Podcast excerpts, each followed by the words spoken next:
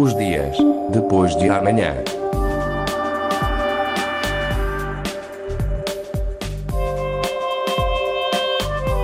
Magazine de Tecnologia e Investigação da Antena 1 Madeira. Os dias depois de amanhã. Na passada semana demos conta do prémio recebido pela investigadora Mónica Cameirão do Neuro Rehab Lab, criado no Instituto de Tecnologias Interativas da Madeira, o MITI. O trabalho desenvolvido na área da realidade virtual para ajudar pessoas vítimas de AVC mereceu o prémio Carreira atribuído pela Sociedade Internacional para a Reabilitação Virtual. Esta semana damos-lhe a conhecer um pouco mais o Neuro Rehab Lab e o trabalho ali desenvolvido. Deste laboratório saem projetos que visam melhorar a qualidade de vida dos doentes de AVC e também dos idosos através da estimulação da área cognitiva. Os dias depois de amanhã. O Neuro Rehab Lab nasceu da iniciativa de dois investigadores que estavam em Barcelona e que um dia ouviram falar do Instituto de Tecnologias Interativas da Madeira. Depois de avaliado o trabalho ali desenvolvido, mudaram-se de armas e bagagens. Já lá vão seis anos. A Madeira é um meio mais controlado, com um sistema de saúde que funciona bem, dizem os investigadores, o que ditou a mudança para a região. Mónica Cameirão e Sérgio Bermudes, é a eles que se deve esta iniciativa que começa a ganhar reconhecimento internacional. Estivemos à conversa com Sérgio Bermudas, que explicou que o Neuro Rehab Lab trabalha em articulação direta com o Cesaram, o Serviço Regional de Saúde, com vítimas de AVC, aplicando a tecnologia no processo de cura destes doentes. E apesar de poder parecer estranho à partida, são usadas tecnologias ligadas aos jogos de computador. Estudamos as tecnologias que surgem, sobretudo estudamos muitas tecnologias dos jogos, que estão a evoluir a umas velocidades muito grandes. Temos uh, jogos uh, muito interessantes, temos sistemas que são capazes de capturar o movimento, são capazes de capturar, por exemplo, os sinais fisiológicos, ritmo cardíaco, etc. Toda esta tecnologia é muito interessante e já se utiliza em alguns jogos. Mas nós podemos fazer que isto tenha um retorno à sociedade se aplicamos esta tecnologia não é? para, para, para os casos concretos dos pacientes. E nós trabalhamos muito aqui com o CESRAM para trabalhar com os pacientes de AVC. Sérgio Bermúdez explica porquê que a realidade virtual associada à tecnologia dos jogos é uma mais-valia para o doente. A realidade virtual nos permite fazer um mundo artificial feito mesmo à medida das necessidades do paciente. O nosso mundo é muito complexo se eu tenho déficits motores e não posso realizar tarefas no mundo real, isso só me vai gerar frustração. No mundo virtual, eu posso alterar isso. Eu posso fazer que as tarefas sejam mais simples, os objetos mais fáceis de, de interagir, etc. E, e essa componente é fundamental.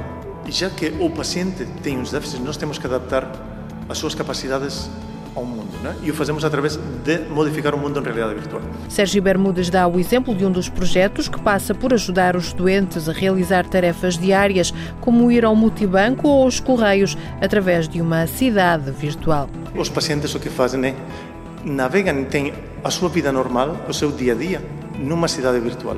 Eles têm que uh, navegar pela cidade, ir, por exemplo, ao supermercado, fazer as compras, se quer, tem que ir antes ao multibanco, levantar dinheiro, tem que ir a, a enviar umas cartas nos correios, uh, etc, etc. E temos nesta cidade virtual até uh, 11 tarefas de atividades da vida diária. Já quando estão uh, no hospital, eles as podem treinar. Mas há outros projetos. Quando trabalhamos com pacientes que não têm nenhuma mobilidade, portanto, eles não têm capacidade para fazer uh, movimento ativo, o que utilizamos é a tecnologia de, de interface cérebro-computador, é um tipo capacete que pomos no, na pessoa e através disto conseguimos medir a atividade elétrica de algumas áreas do cérebro.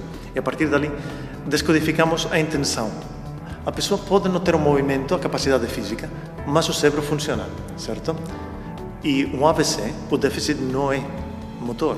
O AVC é no sistema central nervoso, no cérebro. Portanto, o que temos de treinar realmente não é o braço a mexer, é o cérebro.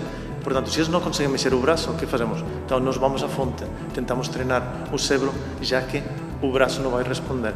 E nesse caso, o que fazemos com a realidade virtual? Nós lhe damos um corpo virtual ao paciente. Eles conseguem ver, neste caso, utilizamos o que se chama um Head Mounted Display, um capacete de realidade virtual. Eles colocam isso e eles veem um mundo virtual só, já não veem o seu corpo. E no mundo virtual que vem?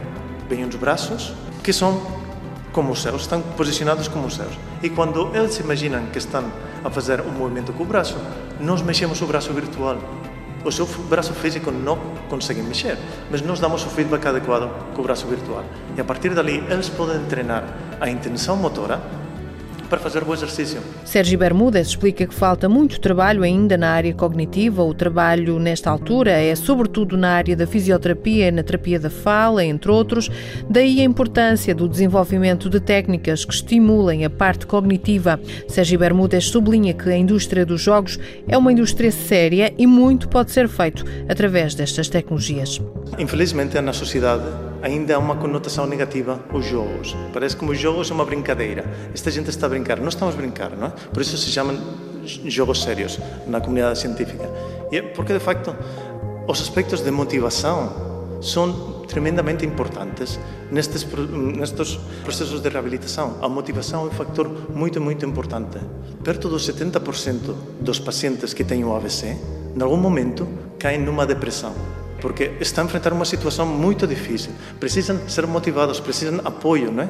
Os jogos, a utilização de jogos neste, neste contexto, pode fazer que eles empenhem mais na terapia. Pode fazer, portanto, que eles vejam mais imediatamente os resultados da terapia. O investigador explica ainda que o perfil dos pacientes para realizar os estudos, para ver o que resulta e o que não resulta, tem de ser muito específico. São vários os estudos em curso atualmente, desde doentes na fase aguda ou na fase crónica, que já sofreram AVC há mais de um ano. Os estudos são feitos nas duas situações. Decorrem na Madeira e também numa clínica em Aveiro.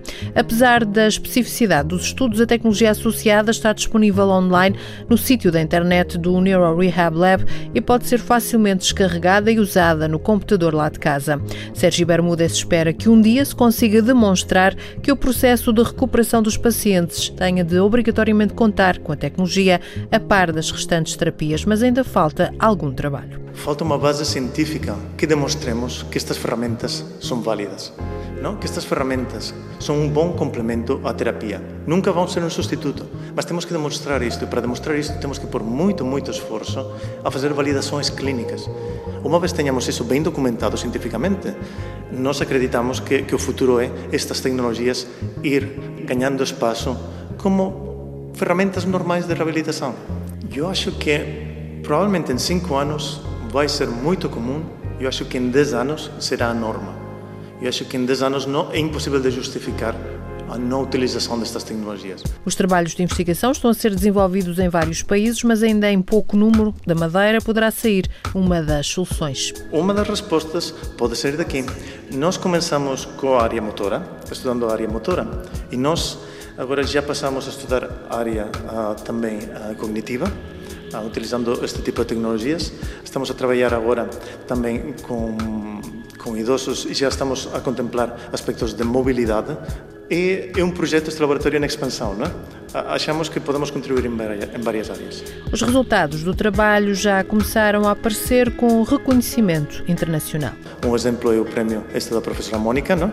Nós estamos já a começar a publicar uh, estudos feitos com o CESARAM uh, sobre o impacto destas tecnologias em revistas uh, com prestígio internacional. Portanto, agora realmente quando todo o trabalho de seis anos é traduzido em, em publicações que podem ter um impacto além não, da, da, da comunidade local. Nós queremos ter um impacto local na população, mas isto tem que, que também chegar à, comunidade científica, não é?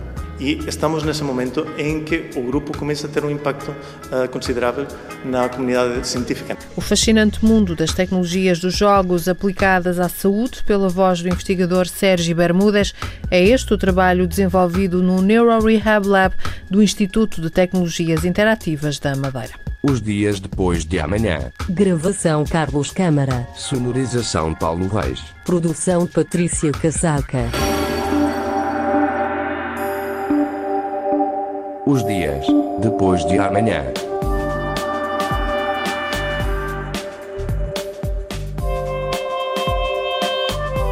Magazine de Tecnologia e Investigação da Antena 1 Madeira. Os dias depois de amanhã.